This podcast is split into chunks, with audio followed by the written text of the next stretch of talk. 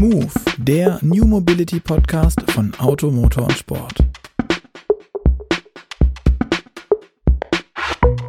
Hallo und herzlich willkommen zu Move, dem New Mobility Podcast von Auto, Motor und Sport. Mein Name ist Luca Leicht und ich melde mich auch heute wieder aus dem Homeoffice, genauso wie mein geschätzter Kollege Gerd Stegmeier. Deswegen hallo Gerd.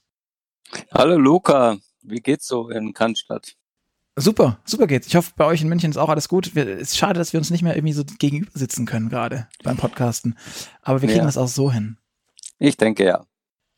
Wir sind aber nicht alleine heute. Wir haben wieder mal einen Gast und zwar heute den Christoph Weigler von Uber Deutschland. Deswegen auch an dich.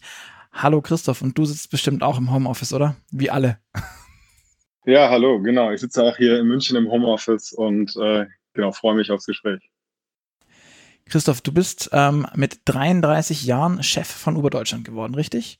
Das ist jetzt aber auch schon richtig, ja. vier Jahre her oder sowas in der Richtung. Genau, ja, ein bisschen über vier Jahre, ja. Hast dich davor in einer Unternehmensberatung ähm, mit dem Thema neue Mobilität und den, den Wandel der Autohersteller ein bisschen auseinandergesetzt. Und ähm, mhm. jetzt mal vorneweg, was mich interessieren würde, wie ist denn dein Eindruck? Was hat sich denn verändert in der letzten Zeit? Ich würde sagen, fünf Jahre oder knapp, knapp fünf Jahre Uber. Ähm, Gibt es da schon Meilensteine, die du benennen kannst, wo du sagst, okay, da gab es krasse Umbrüche?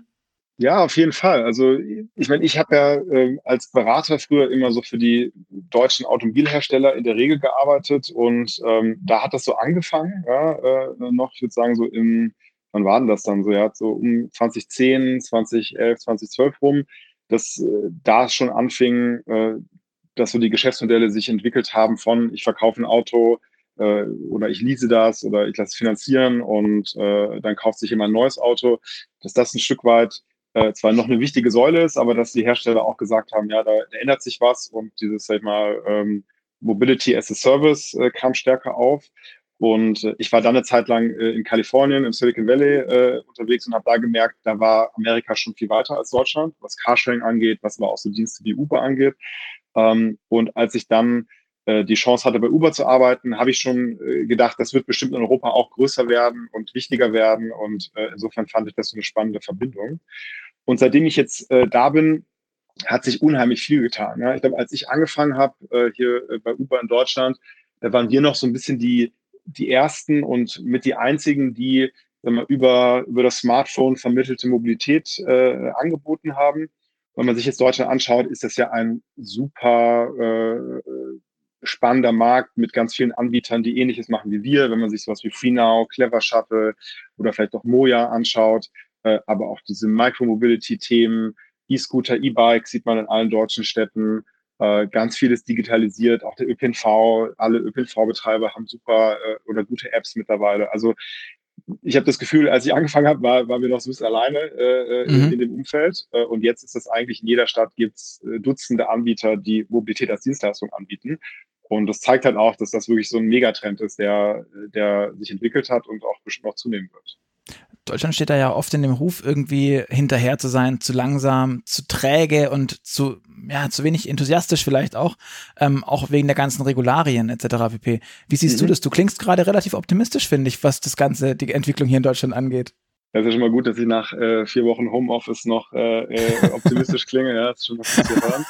ähm, also ich glaube, es, es gibt so zwei äh, Perspektiven. Ne? Das eine ist, ich glaube schon, dass es unheimlich viele äh, gute Ideen gibt in Deutschland von Unternehmern, von Startups, die äh, auch viel Potenzial auf dem Weltmarkt äh, haben und hätten. Und im Carsharing sieht man ja auch, dass, dass da viele der deutschen Anbieter auch international sehr erfolgreich sind. Äh, insofern, da gibt es unheimlich viel Dynamik und tolle Ideen. Ähm, auf der anderen Seite sehe ich aber schon dann so ein regulatorisches, äh, äh so einen regulatorischen Rahmen, der in Deutschland sicherlich recht starr ist, sich nicht schnell genug weiterentwickelt und so ein bisschen diese guten Ideen auch, äh, auch hemmt. Ähm, das ist meiner Meinung nach übrigens jetzt nicht nur die Startups und die Technologieunternehmen, sondern das gilt auch für die großen Konzerne, die, die spannende Ideen vielleicht nicht so skalieren können, wie man es in einem anderen Umfeld machen könnte. Insofern glaube ich, Deutschland hat viel Potenzial, aber ähm, so die Rahmenbedingungen müssen sicherlich noch angepasst werden, um das auch entfalten zu können.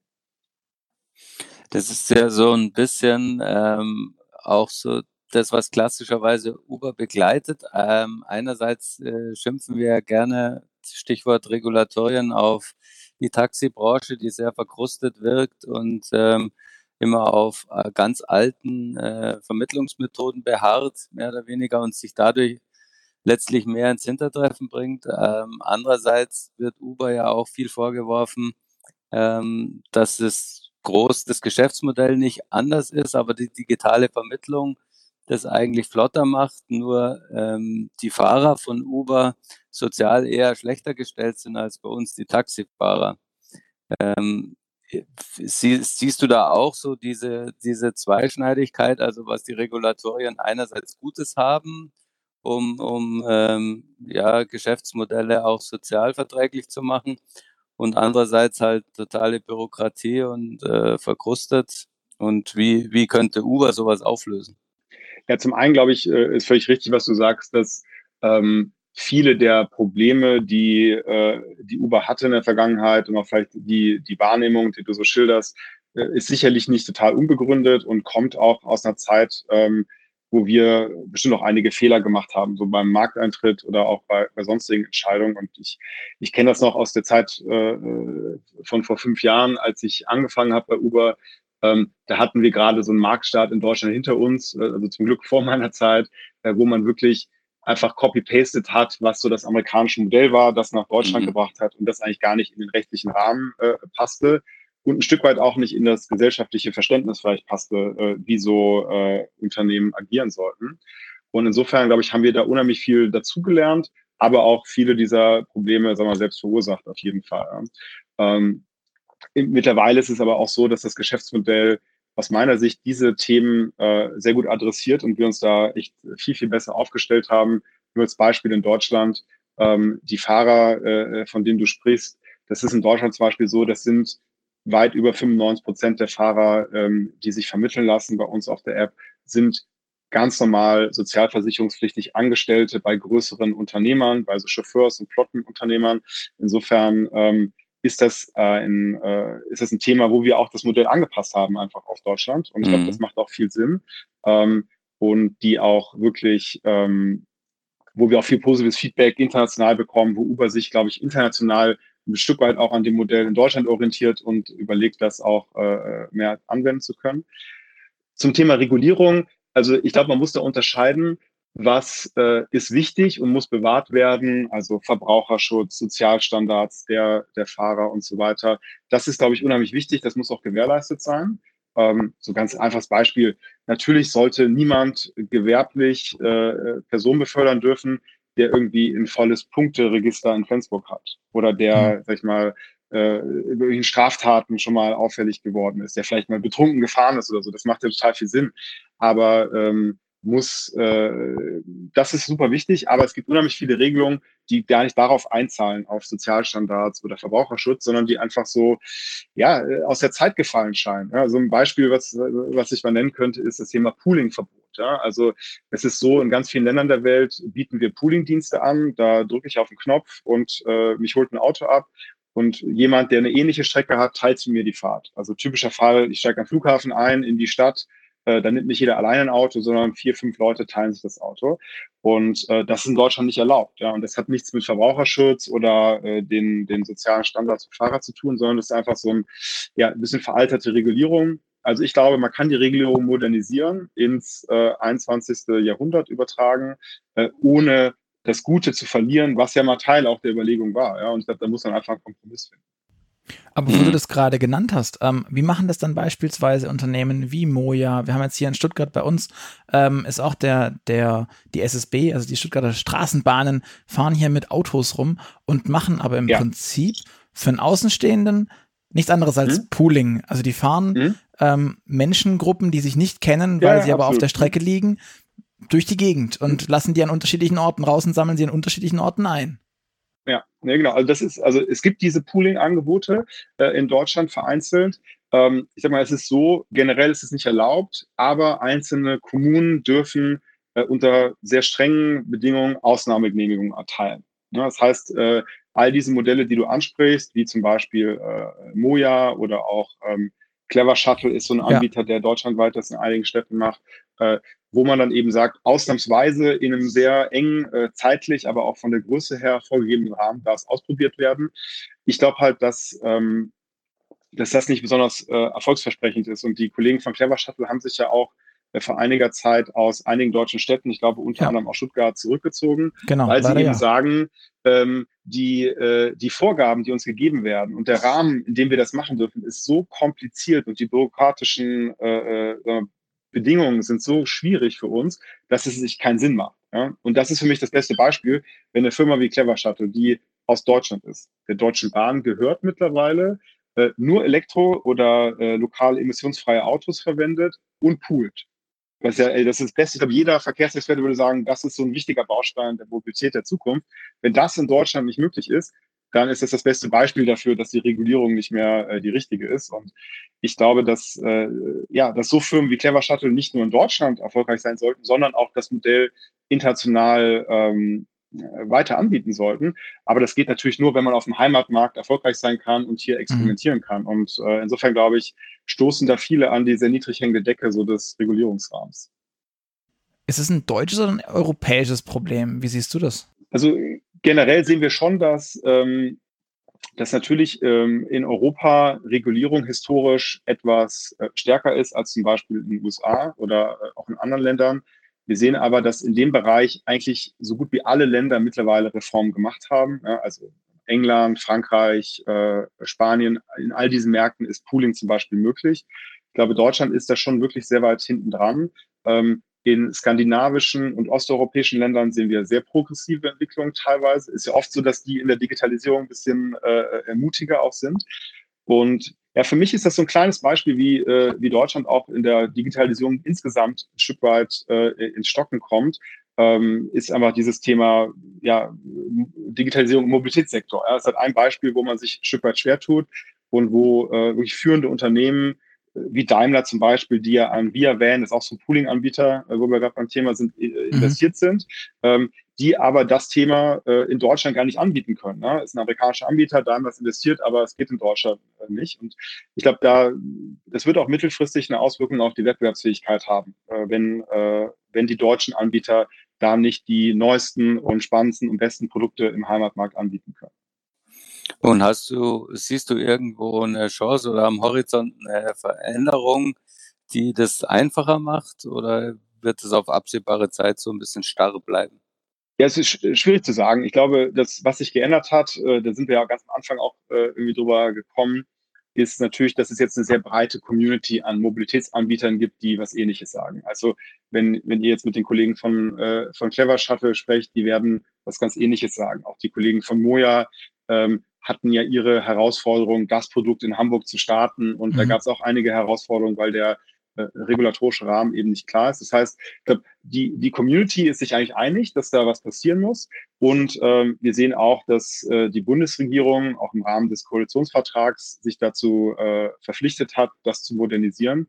Äh, insofern ist die Hoffnung noch da und ich glaube auch, dass äh, dass das Verständnis natürlich steigt, dass es so nicht weitergehen kann äh, mit, mit ein paar der, äh, der etwas ähm, veralteten Regeln. Ähm, insofern bin ich da noch optimistisch. Jetzt gerade gibt es natürlich etwas Wichtigeres, äh, auf das sich die Politik äh, fokussiert, das ist auch klar. Aber äh, die Erwartung wäre schon, dass im Rahmen der aktuellen Legislaturperiode da was passiert. Verstehe. Wo, wo du es gerade ansprichst, ähm, in, in dieser ganzen Corona-Zeit, wie seht ihr das denn gerade? Also ist es so, dass ihr, dass das bei euch ja auch am, am Geschäft wahrscheinlich ordentlich nagt, oder? Jetzt, wo ihr erst kürzlich, Anfang des Jahres war es, glaube ich, ähm, groß verkündet habt, ihr seid jetzt in, in vielen Städten in Deutschland, wie viele sind es denn aktuell? Zehn waren es, glaube ich, oder? Acht, ja. Mhm. Oder acht. Ähm, unterwegs seid, versucht ein bisschen zu pushen und jetzt kam das. Wie, wie schwer tut ihr euch da gerade aktuell damit? Ja, ähm, Vielleicht nur ganz kurz, weil du nach den Städten fragst, vielleicht äh, kann ich das ja noch ganz kurz mal einstreuen, wie wir da so aufgestellt sind, weil die Frage kriege ich Gern. auch oft von, äh, von Leuten sozusagen, wie, wie ist eigentlich Uber gerade aufgestellt und welchen Städten seid ihr? Und ich komme dann sofort auf deine Frage. Also ähm, wir hatten ja so einen Marktstart in Deutschland, hatte ich ja schon gesagt, der so ein bisschen herausfordernd war und haben ja eigentlich so seit drei Jahren, würde ich sagen, äh, eine komplett neue Strategie, das Produkt wirklich für Deutschland äh, maßgeschneidert, sind jetzt in acht Städten unterwegs, also Berlin, München, äh, Hamburg, Köln, Düsseldorf, Frankfurt, Stuttgart, Duisburg. und äh, haben da ein Produktportfolio, was ich, ich sage mal scherzhaft mit den Kollegen in, in Kalifornien sage ich immer, das ist so das deutsche Uber-Produktportfolio. Das Besondere ist eben, wir haben dieses Uber X mit professionellen Fahrern, wie man das auch aus anderen Ländern kennt. Mhm. Das ist in Deutschland eben ein Mietwagen mit Chauffeur. Äh, wir haben aber auch ganz viele Taxen, über 1000 Taxen auf der Plattform und in vielen Städten auch E-Bikes und E-Scooter. Äh, das heißt eben, wir äh, haben wirklich ein ziemlich breites Angebot und man kann sich für jede Strecke, für jeden Zweck das so zusammensuchen. Ähm, der, zu deiner Frage, ähm, wie, wie ist denn das mit der aktuellen äh, Corona-Thematik? Zum einen merken wir es natürlich im Geschäft, ja, die Leute äh, äh, bleiben zu Hause, sollen auch zu Hause bleiben und wir unterstützen das natürlich auch. Ähm, aber dadurch fahren die Leute natürlich auch weniger durch die Stadt äh, und das merken wir im Geschäft. Ich glaube, für uns die Schwerpunkte gerade sind zum einen ähm, mit unseren Partnern äh, gemeinsam äh, da zu helfen, wo es, äh, wo man noch äh, Mobilität braucht. Ja? Ein Beispiel ist, wir haben unsere Jump, das ist so die Marke, unter der wir unsere E-Bikes und E-Scooter äh, anbieten, äh, mit der Charité in Berlin eine Partnerschaft, wo die unsere äh, diese Bikes kostenfrei nutzen können, um zwischen den verschiedenen Standorten zu pendeln. Auch mit den Münchner Kliniken haben wir das gestartet. Und wir werden auch, äh, oder wir diskutieren gerade noch ein weiteres Produkt, wo Menschen, die eben in so systemkritischen Berufen arbeiten, ähm, Uber äh, kostenfrei nutzen können. Mhm. Ähm, da, da diskutieren wir gerade drüber. Also das ist so ein wichtiger Schwerpunkt, aber dann natürlich auch mit unseren Partnern gemeinsam, wie können die sich auf diese Krise einstellen? Und da haben wir ein eigenes Team auch begründet äh, in Berlin, wo wir äh, sowohl mit den Gesundheitsbehörden zusammenarbeiten, aber auch mit unseren Partnern, wenn die sagen, hey, in der Krise wie gehe ich damit um? Äh, es gibt ja so Fragen, die können man sich für Kurzarbeit anmelden und so weiter. Und da versuchen wir eben auch zumindest die wesentlichen Informationen äh, bereitzuhalten. Aber das heißt, ihr merkt es auf jeden Fall schon auch, dass ähm, das klassische Mobilitätsgewerbe, in dem ihr euch ja dann doch irgendwie aufhaltet, das schon schwierig ist gerade, oder? Ja, klar. Ich glaube, ich meine, es gibt wahrscheinlich äh, kaum ein Unternehmen, was diese Krise äh, äh, nicht, nicht spürt. Ja? Und natürlich auch wir, wir merken, dass die Nachfrage nach Mobilität zurückgeht. Äh, auch Uber ist ja zum Beispiel auch ein Dienst, der wird von vielen Geschäftsreisenden genutzt. Natürlich ja. gibt es das aktuell auch nicht. Ähm, aus meiner Sicht, das ist halt äh, vorübergehend und ich glaube, die Priorität ist natürlich für uns auch, das zu tun, was jetzt gesellschaftlich richtig ist. Und deswegen ähm, äh, kommunizieren wir das sowohl auch an, an, Fahrer als auch an Nutzer, dass man natürlich jetzt eher zu Hause bleiben sollte, sofern es möglich ist, wenn man nicht unbedingt äh, vor die Tür muss.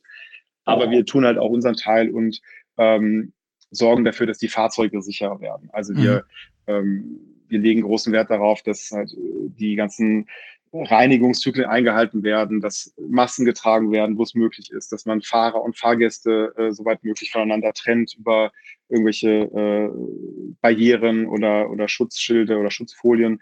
Und ähm, ja, ich glaube, darauf müssen wir uns aber einstellen. Das wird das normale, äh, äh, ja, der normale Weg des, des Geschäfts sein für die nächsten Monate, mhm. dass man damit viel, viel höheren ähm, ja, Anforderungen auch an die Dienste wie uns an, äh, ja, herangehen wird.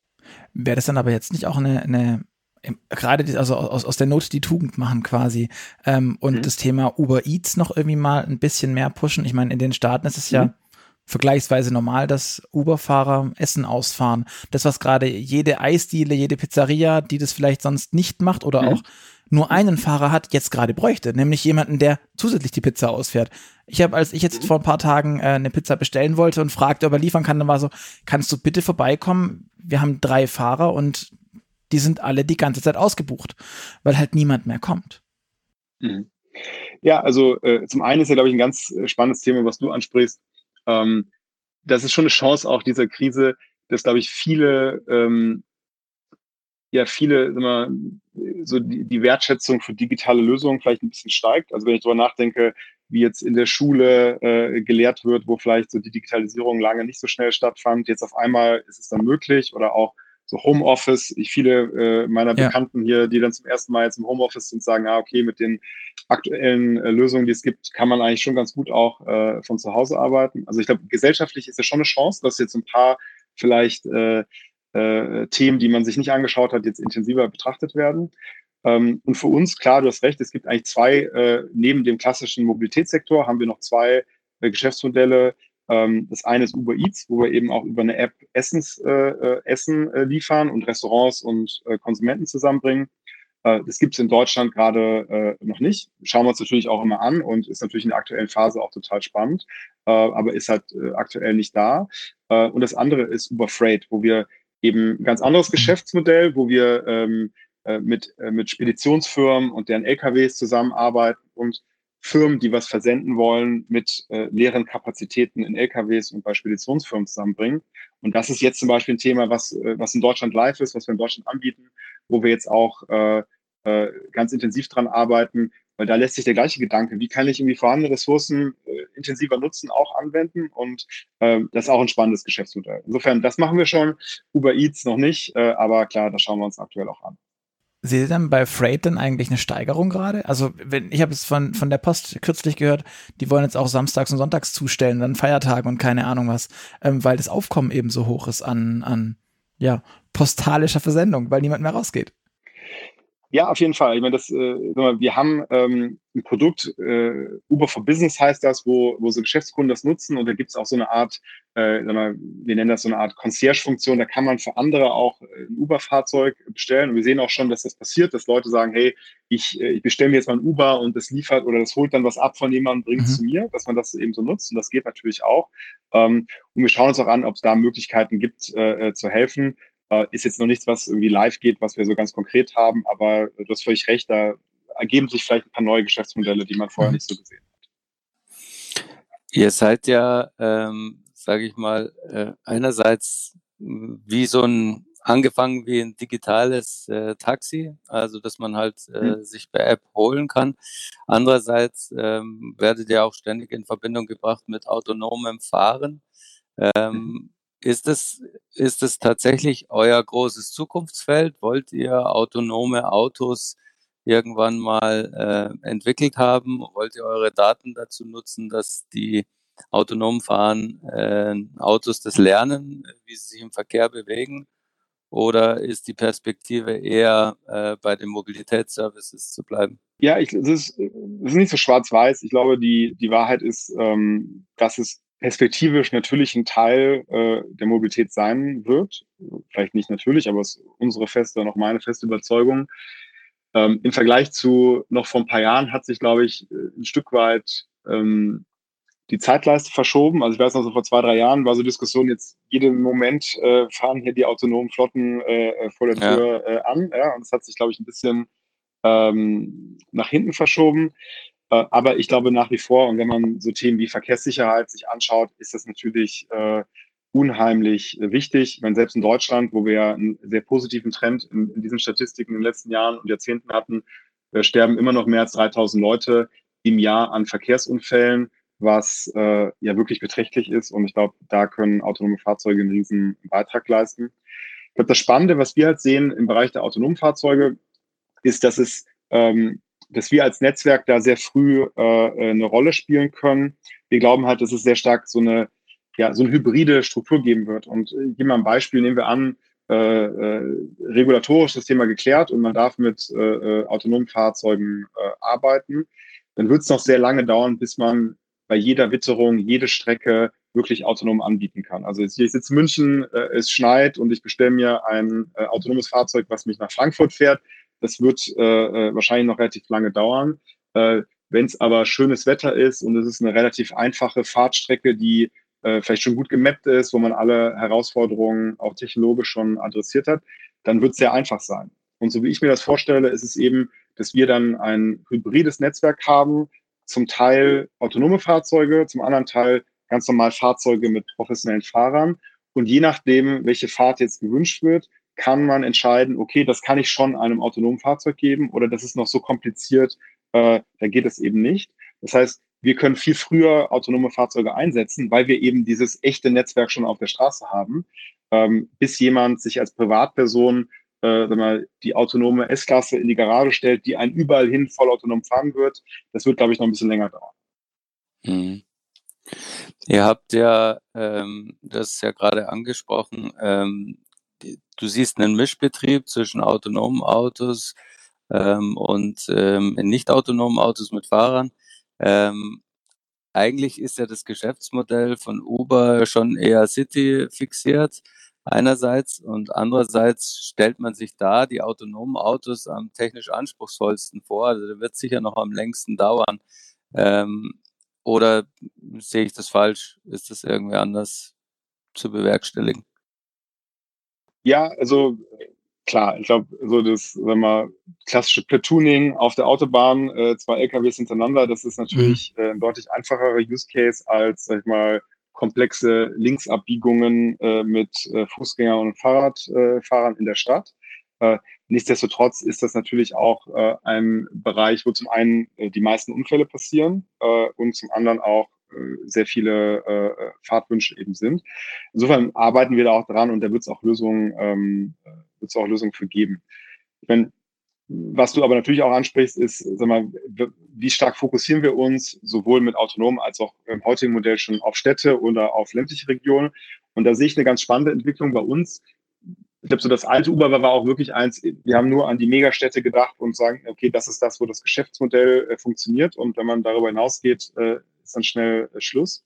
Wir sehen eigentlich in den letzten Jahren eine starke Verschiebung. Auch in Deutschland ist zum Beispiel so, wenn ich mir eine Stadt wie Berlin anschaue, wo wir schon ein bisschen länger sind, da sehen wir, dass wir viel stärker wachsen, eigentlich außerhalb des äh, Autobahnrings, also außerhalb der Innenstadt, weil da haben die Leute so viele Möglichkeiten, der ÖPNV ist so dicht und da ist, sag ich mal, die, äh, da ist dann irgendwann eine Grenze, wie viel, wie viel Nachfrage man da hat. Wir sehen aber in den Außenbezirken, äh, geht es deutlich, äh, wächst deutlich schneller, weil es da auch nicht mehr so viele Anbieter gibt und wir da vielleicht eine der wenigen sind, die noch da sind. Wir haben jetzt hier in Bayern mhm. mittlerweile auch ein Projekt äh, im, im wirklich ländlichen Raum, äh, in Kirchheim hier in der Nähe von München, wo wir das auch gerade pilotieren, wirklich in einem deutlich schlechter angebundenen Bereich. Und da sehen wir auch, dass es gut funktioniert. Insofern, ich glaube, da äh, werden wir viel mehr sehen von Uber weltweit, aber auch vor allen Dingen in Deutschland, dass wir uns auch im heutigen Modell schon mehr in den ländlichen Raum rauswagen. Und da leben eben 50 Prozent der Deutschen immer noch. Ja. Insofern auch aus einer ganz wirtschaftlichen Logik macht es Sinn, sich das anzuschauen, weil die Hälfte der äh, potenziellen Kunden da eben lebt. kannst du dir dann auch, Entschuldige Luca, ähm, kannst du dir dann auch vorstellen, dass ähm, nicht nur eure Fahrzeuge quasi gemischt sind, sondern auch der Betrieb der einzelnen Fahrzeuge. Also ich fantasiere jetzt mal, was mir, was du auch gerade gesagt hast, immer wieder auffällt. Die Geschäftsgebiete von Carsharing-Autos ähm, enden meistens eben kurz vor der Vorstadtgrenze so, also in den Suburbs ist dann immer nichts. Dann habe ich immer das Problem, wie komme ich in das Geschäftsgebiet vom Carsharing-Auto. Jetzt ist Carsharing auch nicht unbedingt allererste Wahl, wenn ich mich in der Stadt bewege. Und eigentlich wäre es doch dann cool, wenn ich ähm, ein, ein autonomes Carsharing-Auto mir bestellen könnte oder Uber, das in die Vorstadt rausfährt, wo es vielleicht ein bisschen weniger Verkehrsdichte gibt und einfacher zu fahren ist. Und ich kann mich dann auch wieder selber reinsetzen und das Auto zurückfahren äh, in ein Gebiet, wo das autonom fahrende Auto vielleicht noch überfordert wäre. Ja, absolut. Also ich, ich glaube sowieso, dass diese multimodale äh, Vernetzung noch viel stärker werden wird. Und wir sehen das auch heute schon. Ja? Also auch in Berlin ist es so, ein Drittel aller Uberfahrten beginnt oder endet heute schon an einer ÖPNV-Haltestelle. Ja? Also wir sehen auch, die Leute äh, fahren vielleicht die lange Strecke mit der S-Bahn und dann äh, vielleicht ist äh, spät am Abend, da fährt der Bus nicht mehr oder man hat irgendwie noch, äh, äh, muss doch schneller da sein. Also wir sehen, es wird schon viel kombiniert. Und die Aufgabe von so äh, Technologieanbietern wie uns wird sein, das noch besser zu verknüpfen und äh, das für den Kunden einfach konsumierbar machen. Und wir haben in vielen Ländern auf der Welt mittlerweile zum Beispiel den ÖPNV integriert. Man kann auch Tickets dann kaufen, dass man eben direkt diese äh, Verbindung hat oder auch äh, diesen Kirchheim-Piloten, den ich eben angesprochen habe äh, im ländlichen Raum. Da haben wir zum Beispiel auch eine Flatfare für fünf Euro von der S-Bahn-Haltestelle dann rein in die Gemeinde, weil wir eben sehen, das ist das, wie die Leute eben fahren. Die wenigsten werden sagen, ich bestelle mir ein, äh, äh ein Fahrzeug mit Fahrer über die Uber-App und fahre dann 40 Kilometer zur Arbeit jeden Tag. Das macht auch wirtschaftlich keinen Sinn. Aber was wir uns vorstellen können, ist, das zu integrieren, vielleicht die Strecke hin zur S-Bahn, die sonst mhm. irgendwie eine unüberbrückliche Hürde ist. Weil was wir halt sehen, ist, die Leute in Deutschland fahren mit dem eigenen Auto, weil wenn nur ein Teil dieser Kette nicht funktioniert, muss ich mit dem eigenen Auto fahren. Oder wenn ich nur mhm. denke, dass die Kette vielleicht irgendwann reißt, weil ich eine Stunde länger arbeite. Und insofern ähm, gibt es da noch ganz viel Potenzial, das eigene Auto als ähm, Hauptverkehrsmittel abzulösen. Das wollte ich gerade sagen. Das Thema Zuverlässigkeit ist doch, glaube ich, ein, ein, eines der Dinge, auch die die Leute immer noch zum eigenen Auto hinerzieht oder, oder bleiben lässt, weil der ÖPNV nicht pünktlich kommt. Ich meine, Gerd und ich haben da ein ganz spezielles äh, Verhältnis dazu, ähm, wie, wie Züge fahren oder auch nicht. Ähm, also vor allem ich und Gerd lacht mich immer aus, dass es mir so geht.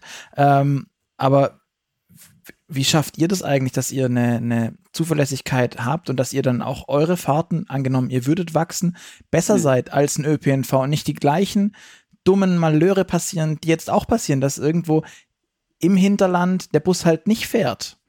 Und dass dann mhm. der Uberfahrer eben auch nicht kommt, weil ihr werdet ja dann auch im Hinterland oder in den, in den Suburbs ähm, nicht unendlich viele Fahrer haben. Genauso wie die ÖPNV-Unternehmen auch nicht unendlich viele Busse haben. Zunächst mal hast du völlig recht, dass Verfügbarkeit äh, ein, ein super wichtiges Thema ist und eins der, der Hauptgründe, warum Leute dann eben äh, das eigene Auto nutzen und nicht Alternativen, weil sie sagen, hey, ich weiß halt nicht, wenn ich um 12 Uhr abends erst nach Hause komme, wie komme ich dann nach Hause? Ja, und ich glaube, da, ähm, da muss man eine verlässliche Alternative äh, schaffen. Und deswegen glaube ich, müssen alle zusammenarbeiten. Ne? Also deswegen haben wir auch die Taxen zum Beispiel auf der Plattform über 1000 Stück in Deutschland, weil wir sagen, ähm, wenn ich aus dem Bahnhof komme und da ist eine Taxischlange, dann ist es, und ich möchte es aber über die Uber-App buchen, weil ich da vielleicht mein Firmenkonto habe oder meine Kreditkarte hinterlegt habe, dann äh, ist es super, auch die in der App zu haben, weil es eben in manchen Fällen mit Abstand das äh, komfortabelste ist. Mhm. Ähm, wir können aber natürlich auch die Technologie, die wir haben, nutzen, um die Verfügbarkeit zu erhöhen. Äh, ich gebe mal ein Beispiel. Das ist zum Beispiel was, äh, was man in Deutschland so äh, nicht, was wir in Deutschland so nicht nutzen dürfen aufgrund der Regulierung, aber in allen anderen Ländern, wo wir eben äh, aufgrund der Daten, der historischen Daten und der Echtdaten, die wir gerade haben, antizipieren, wie sich die Nachfrage entwickeln wird. Das, ich nehme mal ein ganz einfaches Beispiel, so die typische Dorfdisco, wo du sagst, da ist in der Regel mhm. äh, wahrscheinlich, äh, da sind keine Taxen, da gibt es keine äh, Carsharing-Autos und da fährt auch kein Bus mehr.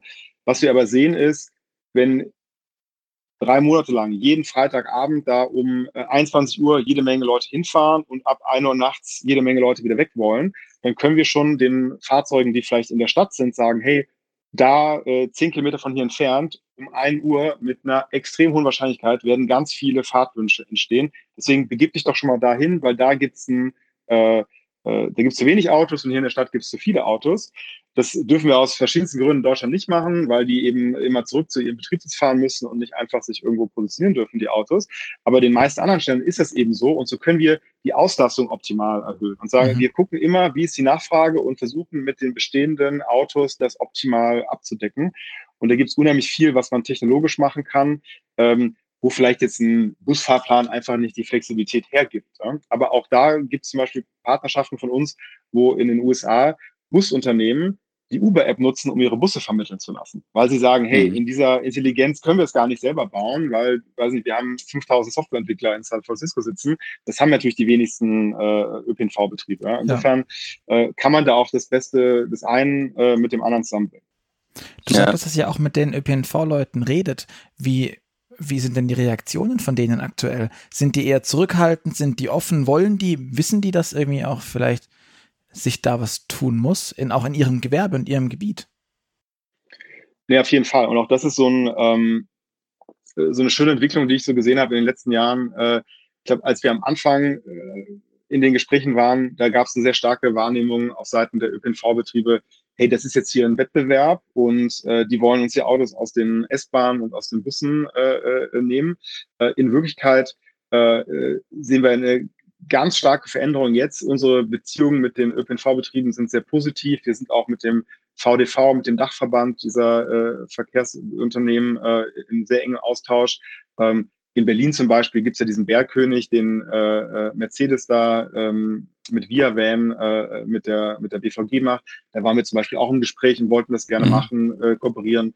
Wir ähm, sind doch gerade an ganz intensiven äh, Diskussionen und ich hoffe auch, dass wir noch im Laufe des Jahres eine, eine sehr strukturelle Kooperation auch mit einem großen ÖPNV-Betrieb in Deutschland ankündigen werden. Also ich glaube, die Wahrnehmung ist jetzt viel stärker, so der gemeinsame Wettbewerb ist eigentlich der private Pkw, weil der so im äh, Gesamtkontext in Deutschland unheimlich viel genutzt wird. Und die meisten ÖPNV-Betriebe sehen eben so Dienste wie uns als eine Möglichkeit, ihr eigenes Produkt zu, zu äh, noch attraktiver zu machen. Ja, mhm, weil ja. die, es gibt halt die festen Baustellen, äh, die festen äh, Haltestellen und es gibt aus ökonomischen Gründen gewisse Taktzeiten, die man nicht äh, äh, überschreiten kann.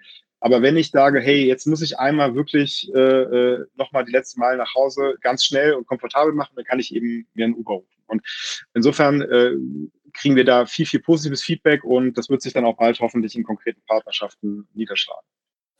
Geht es vielleicht sogar so ein bisschen weiter? Ähm, ich, ich, bin nur neulich drauf gekommen, ähm, jetzt in Corona-Zeiten äh, nachts um 21 Uhr einen Spaziergang gemacht äh, hier durch meine Stadt und ähm, bin viermal äh, einem Bus begegnet von je zwei Linien und natürlich war der Bus jedes Mal leer.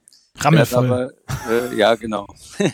Der fährt aber natürlich stumpf ähm, seine Linie ab. Der Busfahrer freut sich vielleicht, weil keine Gefahr, äh, steigt kein Corona-Patient ein. Aber am Ende ist es halt mega sinnlos, wenn, wenn dauernd der leere Bus an dir vorbeifährt, der natürlich auch noch eine bestimmte Größe hat, weil vielleicht zu anderen Zeiten dort viele Menschen unterwegs sind. Und da dachte ich mir auch, eigentlich müsste es ja so sein, man äh, sagt schon kurz bevor man aus dem Haus geht, ich könnte jetzt da mal einen Bus brauchen ähm, und hinterlegt es quasi an der Haltestelle, an der man einsteigen will, damit der Bus überhaupt losfährt. Also auch da wäre ja die, dieses ähm, ja, Verkehrsmittel on Demand per App ähm, eine, gute Möglichkeit, um, um einfach Ressourcen zu sparen. Ja, auf jeden Fall. Man, man sieht natürlich auch, dass viele ähm, äh, ÖPNV-Anbieter da schon experimentieren. Und das Stuttgarter Beispiel wurde eben genannt, auch in Berlin, äh, die BVG, auch hier in München gibt es so ein ISA-Tiger, wo man das eben äh, auf relativ kleiner Größenordnung gerade experimentiert. Und äh, ja, ich bin, ich bin zum einen fest davon überzeugt, dass sag mal, diese Menschenmassen zügig, effizient transportieren, typische S-Bahn in der Rush-Hour oder äh, die Straßenbahn oder auch der, der, der Bus, das wird der ÖPNV immer am besten machen. Da, da können wir nicht mithalten, weil wenn man sich mal vorstellt, wie viele Leute in so einer S-Bahn sitzen, äh, ja. das ist natürlich unheimlich effizient. Das geht gar nicht besser. Aber da, wo die wenn man Nachfrage nicht mehr so vorhersagbar ist, sag ich mal, außerhalb der Kernzeiten oder äh, sag mal, außerhalb der, der, der absoluten Innenstadtgebiete, da können flexiblere Lösungen deutlich kosteneffizienter sein. Und wir haben da in vielen Ländern Kooperationen, wo dann auch vielleicht äh, ein ÖPNV-Betreiber sagt, so den Bus nachts um eins, der immer wieder ganz alleine um die letzte Laterne fährt, wo nie einer drin sitzt, vielleicht kann ich mir den sparen. Und da gibt es ÖPNV-Betriebe, die sagen, wir geben Voucher raus, dann kannst du dir lieber äh, ein Uber nutzen, ähm, weil das ist für alle Beteiligten viel günstiger, wenn dann der, die Person sich so ein Fahrzeug ruft, als wenn immer dieser Bus rumfährt. Und insofern da komme ich wieder zum Punkt der Partnerschaften. Ich glaube, wir müssen alle in dieser Mobilitätscommunity noch ein bisschen enger zusammenrücken, diese Partnerschaften äh, äh, bewerten.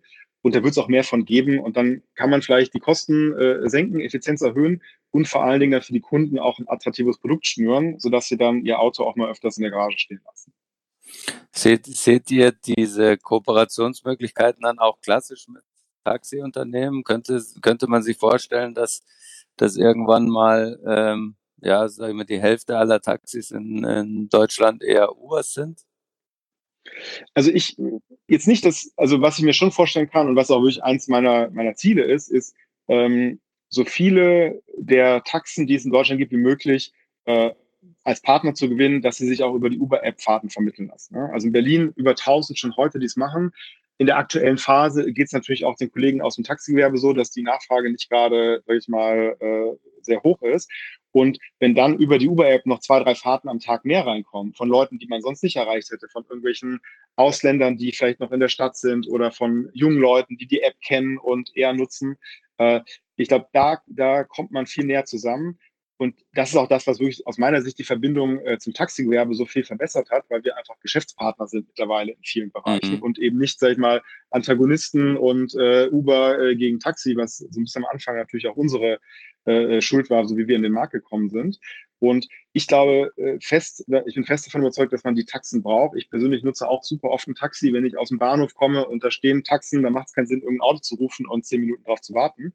Aber ähm, auch für die ist es so, dass die Regulierung äh, nicht mehr die richtige ist. Ja? Und man muss sich schon fragen, warum muss jemand, der ein München Taxifahrer werden will, heute alle Straßen auswendig lernen. Ja? Äh, wenn er äh, Google Maps auf dem äh, Telefon installiert hat, dann müsste man vielleicht eher sagen, äh, wie kann ich besonders spritsparend fahren oder wie kann ich besonders sicher fahren. Vielleicht macht das mehr Sinn, als alle Straßen auswendig zu lernen. Also das betrifft auch die Kollegen und auch da gibt es noch viel äh, an Modernisierungsbedarf. Ich finde auf jeden Fall schön, dass du sagst, du fährst auch Taxi. Also das ist doch ein ermutigendes Signal vom klar. Chef. Ja, klar. Aber da, darauf wollte ich gerade rein. Wie, wie, hat, wie fährst du denn oder wie bist du denn unterwegs und wie warst du vor allem auch, das finde ich fast spannender noch, wie warst du denn früher unterwegs? Also ich zum Beispiel stelle fest, dass ich relativ selten Taxi fahre tatsächlich. Ja, also ich, generell ist schon so, ich war eigentlich immer so ein klassischer Car-Guy, wie man das so schön in der Autobranche sagt, ja jemand, der total auf Autos äh, steht und irgendwie, ich konnte sozusagen äh, nicht abwarten, mit 18 endlich einen Führerschein zu haben. Ich hatte schon mit 16 immer so ein 125er Motorrad. Äh, und meine Oma hat auch so ein kleines Toyota Autohaus gehabt früher. Insofern bin ich immer so viel schon so mit Autos umgeben gewesen. Erstes ähm, Auto eine Supra, oder? Ich Nein. wollte immer äh, einen Supra haben, ja, aber äh, es hat dann nur für einen alten Corolla gereicht. Ja, äh, fast, ganz fast. Ich hatte aber so einen Rallye-Aufkleber hinten drauf. Das war so fast das. Ja. Aber das, äh, das weiß ich noch. Meine Oma, die, ich weiß gar nicht, wie alt die damals war, wahrscheinlich so Ende 50 oder so, die ist äh, dann als Vorführwagen Toyota, Toyota Supra Turbo gefahren. Ja. Das war immer so das Highlight, ja, wenn dann die das Oma mit so einer äh, Rallye, äh, Rallye-Fahrzeug kam. Ähm, naja, also ich, ich habe wirklich immer, äh, auch früher hatte ich dann Firmenwagen und so, insofern sehr viel Auto gefahren. Und als es zu Uber kam, habe ich dann mein Auto verkauft, weil ich gesagt habe, hey, ich muss auch ein bisschen mehr Gefühl kriegen für diese Mobilitätsoption. Und das hat total meine Perspektive auch äh, verändert, weil natürlich, wenn man ein Auto hat, dann hat man diese Fixkosten, man sagt, hey, das muss ich doch nutzen, und dann macht man irgendwie jede Strecke mit dem Auto. Und ich habe nie so viel äh, ÖPNV und Taxi und andere Sachen genutzt, äh, äh, wie in meiner Zeit bei Uber. Ja? Weil klar, ich konnte sehr günstig Uber fahren, aber in ganz vielen Situationen ist vielleicht dann mit den Kindern zum See fahren. Ja, da ist ein Carsharing-Auto viel besser. Ja? Oder ich komme im mhm. Bahnhof, habe ich gesagt, will nur schnell nach Hause, da ist ein Taxi besser. Und ich bin auch nie so viel ÖPNV gefahren wie vorher. Und das ist, glaube ich, so meine eigene Erfahrung, die äh, da auch meine Überzeugung irgendwie so äh, äh, ja, definiert oder beeinflusst, dass ich halt merke, wenn ich diese unterschiedlichen Sachen nutze, dann nutze ich eigentlich alle viel mehr und nur das eigene Auto nicht mehr. Und insofern, da hat sich schon viel, äh, viel verändert. Äh, aber ich merke auch als, sagen wir, als Vater, dass jetzt, klar mit Kindern äh, die richtigen Kindersitze und wir haben es gerade in Berlin sind wir dabei, ein Produkt zu starten mit Kindersitzen, wo man sich dann auch ein Uber rufen kann, wo eben dann schon Kindersitz installiert ist. Also da gibt es auch für die unterschiedlichen äh, ja, Zwecke oder Bedürfnisse auch noch für uns was zu tun. Ja? Aber so hat sich so ein bisschen meine Reise vom Car-Guy, der immer mit seinem Auto äh, gefahren ist und irgendwie samstags in die Waschanlage gefahren ist, ja, ein bisschen, bisschen geändert. Ja. Hast du denn noch einen Autotraum gerade? Also auch trotz kein Auto. Hast du überhaupt noch ein Auto jetzt wieder? Noch? Ähm, ja, Autotraum. Ähm, also ich, ich lese schon noch irgendwie äh, Automotor Sport und Sportauto und äh, träume dann irgendwie von Sportwagen, die äh, äh so äh, Nürburgring Rekorde äh, äh, machen. Aber äh, ich glaube, das ist gerade irgendwie äh, nicht so wirklich äh, realistisch für mich äh, hier mit zwei kleinen Kindern und so.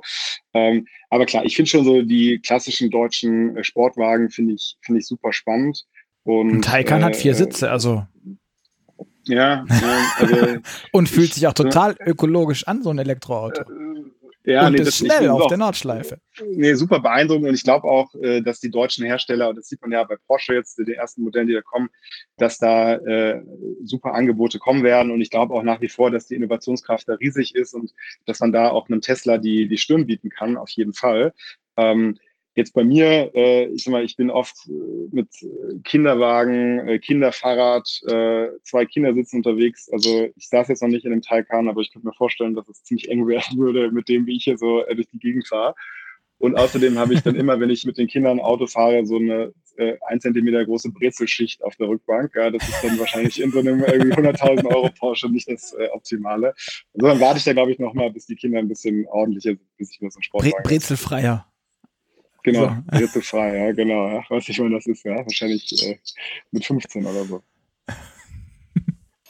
Aber grundsätzlich würde jetzt der Oberchef Deutschland sagen, verkauft eure Autos, äh, nutzt multimodale Verkehrsmittel ähm, und ihr kommt schneller voran.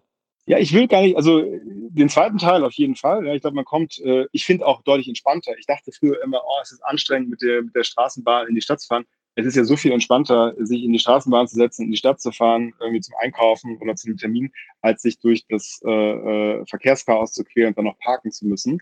Äh, das war so eine Erkenntnis. Ich würde gar nicht sagen, verkauft das Auto. Ich glaube, man kann äh, das Auto intelligenter nutzen. Ja? Also dann äh, mhm. für die, sag mal, wenn ich die Schwiegereltern besuche, dann braucht man vielleicht mal ein Auto oder dann mietet man sich ein Auto oder wenn ich zum See fahre am Wochenende. Aber für die typischen Fahrten durch die Stadt gibt es deutlich smartere Wege, um äh, sich fortzubewegen, als mit dem eigenen Auto zu fahren. Ja. Alles klar. Ich glaube, wir kommen auch schon langsam dem, dem, dem Ende unserer Zeit entgegen. Du hast gleich noch einen Anschlusstermin.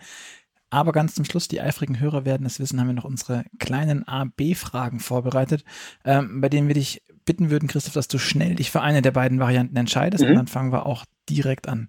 Welcher mhm. Typ bist du? Streaming-Dienst oder CD und Schallplatte? Streaming. Also doch, ich hätte jetzt schon gedacht, na, so vielleicht doch so eine Restanalogie äh, irgendwie in dir drin. Nein? Okay. Ähm, nee, leider nicht. Ja? In dem Bereich nicht, ja. Also manchmal schon, aber nicht im Bereich Musik. Fahrrad oder E-Bike? Fahrrad. E-Scooter oder zu Fuß gehen? Eher zu Fuß gehen. trotz, trotz eigenem E-Scooter. Äh, okay. Nein, ich finde das super, aber ich glaube, man, äh, ich, äh, ich schätze das auch wirklich mal, äh, ein bisschen spazieren zu gehen. Insofern äh, ist jetzt keine Entscheidung gegen den E-Scooter, sondern eher Fuß zu Fuß gehen. okay. Ähm, Sharing oder besitzen? Sharing. Ferrari oder Tesla? Ja, das ist schon eher Ferrari. Apple oder Google? Tja, mit wem, mit wem versaust es dir jetzt? Apple, weil es ein bisschen emotionaleres Produkt für mich ist, ja. Aber ich finde beide Unternehmen ziemlich interessant. ähm, was ist eher was für dich, das Loft in der Stadt oder das alte Bauernhaus auf dem Land? Eher Loft in der Stadt. Im Auto, jetzt hatten wir es vorhin schon. Ähm, bist du eher der Typ, der vorne oder lieber hinten sitzt, wenn ihr dann mal zu den Schwiegereltern fahrt? Oder äh, sonst irgendwo hin zum Termin? Lieber vorne, weil hinten zwischen zwei großen Kindern sitzen ist es ganz schön beengt, deswegen ist es schwierig. Und dann auf dem Fahrer- oder Beifahrersitz? Schon mehr auf dem Fahrersitz, aber äh, ich äh, lasse auch sehr gerne mich mal fahren. Ne? Wenn meine Frau fährt auch äh, viel und gerne, insofern äh, habe ich da kein Problem auf dem Beifahrersitz. Wird deine Frau auch sagen, dass du ein guter Autofahrer bist? Zögern. Puh. ich, ich hoffe es, ja. Ich, ich war immer sehr vorsichtig, seitdem wir Kinder haben. Also das wird wahrscheinlich sagen finde, für, für jemanden, der eine App als Produkt hat, eine besonders spannende Frage. Datenschutz und AGBs. Bist du mehr so der Typ Aluhut oder Accept All? Also liest du alles durch oder klickst du durch? Ich klicke schon eher ziemlich zügig durch. Du hast vorhin schon gesagt, den 125er Führerschein hattest oder hast du gemacht. Ähm, bist du mehr der Typ Fliegenfischen, also ganz was Ruhiges, Entspanntes oder eher Motorradfahren? Hm. Ja, also ich habe noch nie, äh, ich war noch nie Fliegenfischen und ich war viel Motorradfahren, insofern muss ich mich mit Motorradfahren entscheiden. Star Wars oder Star Trek? Star Wars. Kaffee oder Tee? Kaffee. Steak oder Falafel? Eher Falafel bei mir. Und jetzt bist du das äh, die deutsche Dependance eines US-Unternehmens, daher vielleicht auch da ein bisschen begründet drin. Bist du eher die Nachteule oder die Lerche? Ja, eher äh, Frühaufsteher. Ja? Also ich bin schon zu Uni-Zeiten, weil ich immer einer derjenigen, der eher früh aufgestanden ist und dann so produktiv war und nicht so spät in die Nacht. Insofern eher, eher Lerche. Alles klar. Dann Christoph, vielen, vielen, vielen Dank für das äh, wirklich interessante Gespräch und die Einblicke und auch, ähm, dass du uns ein bisschen erzählt hast, wie ihr das gerade macht, was ihr vorhabt, wo ihr euch noch hin entwickeln wollt und was ihr für Ideen habt. Ähm, an euch da draußen, danke fürs Zuhören. Ihr hört uns wieder in zwei Wochen am Freitag und bis dahin freuen wir uns auf euer Feedback. Deswegen schreibt uns gerne eine E-Mail an podcast.move-magazin.de auch gerne, wenn ihr eine Frage habt an Christoph. Ich bin mir sicher, wir kriegen das irgendwie hin, dass wir die weiterleiten. Und ähm, dann äh, erfahrt ihr das im nächsten Podcast oder wir schreiben euch direkt zurück. Mal gucken, je nachdem, wie komplex es ist und wie groß es ist. Ähm, ansonsten haben wir ganz zum Schluss noch eine Kleinigkeit für euch noch, für dich, Christoph, wenn du möchtest und die Automotor und Sport, die du ja gerne liest, ähm, noch nicht im Abo haben solltest. Es gibt eine kleine Ein-Ausgaben-Abo-Variante. Die kannst du dir und auch ihr da draußen euch einfach besorgen, indem ihr auf www.motorpresse-aktion.de geht und dann slash AMS dahinter setzt und dort einfach eure Adresse eintragen. Dann kommt das Ding für umsonst zu euch nach Hause. Ich finde, das ist ganz spannend. Ich sage nochmal danke dir, Christoph, danke Gerd und bis zum nächsten Mal. Vielen Dank euch. Danke auch. Ciao, ciao. Tschüss.